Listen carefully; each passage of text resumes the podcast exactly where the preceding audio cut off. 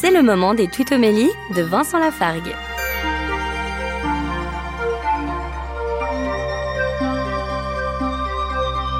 Dans l'évangile de Luc, chapitre 9, Jésus dit, verset 62, Quiconque met la main à la charrue puis regarde en arrière n'est pas fait pour le royaume de Dieu.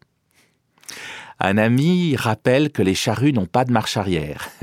C'est une autre manière de dire ce verset. Effectivement, lorsqu'on met la main à la charrue, si on se met à regarder en arrière, on va pas aller bien loin et le travail ne sera pas fait.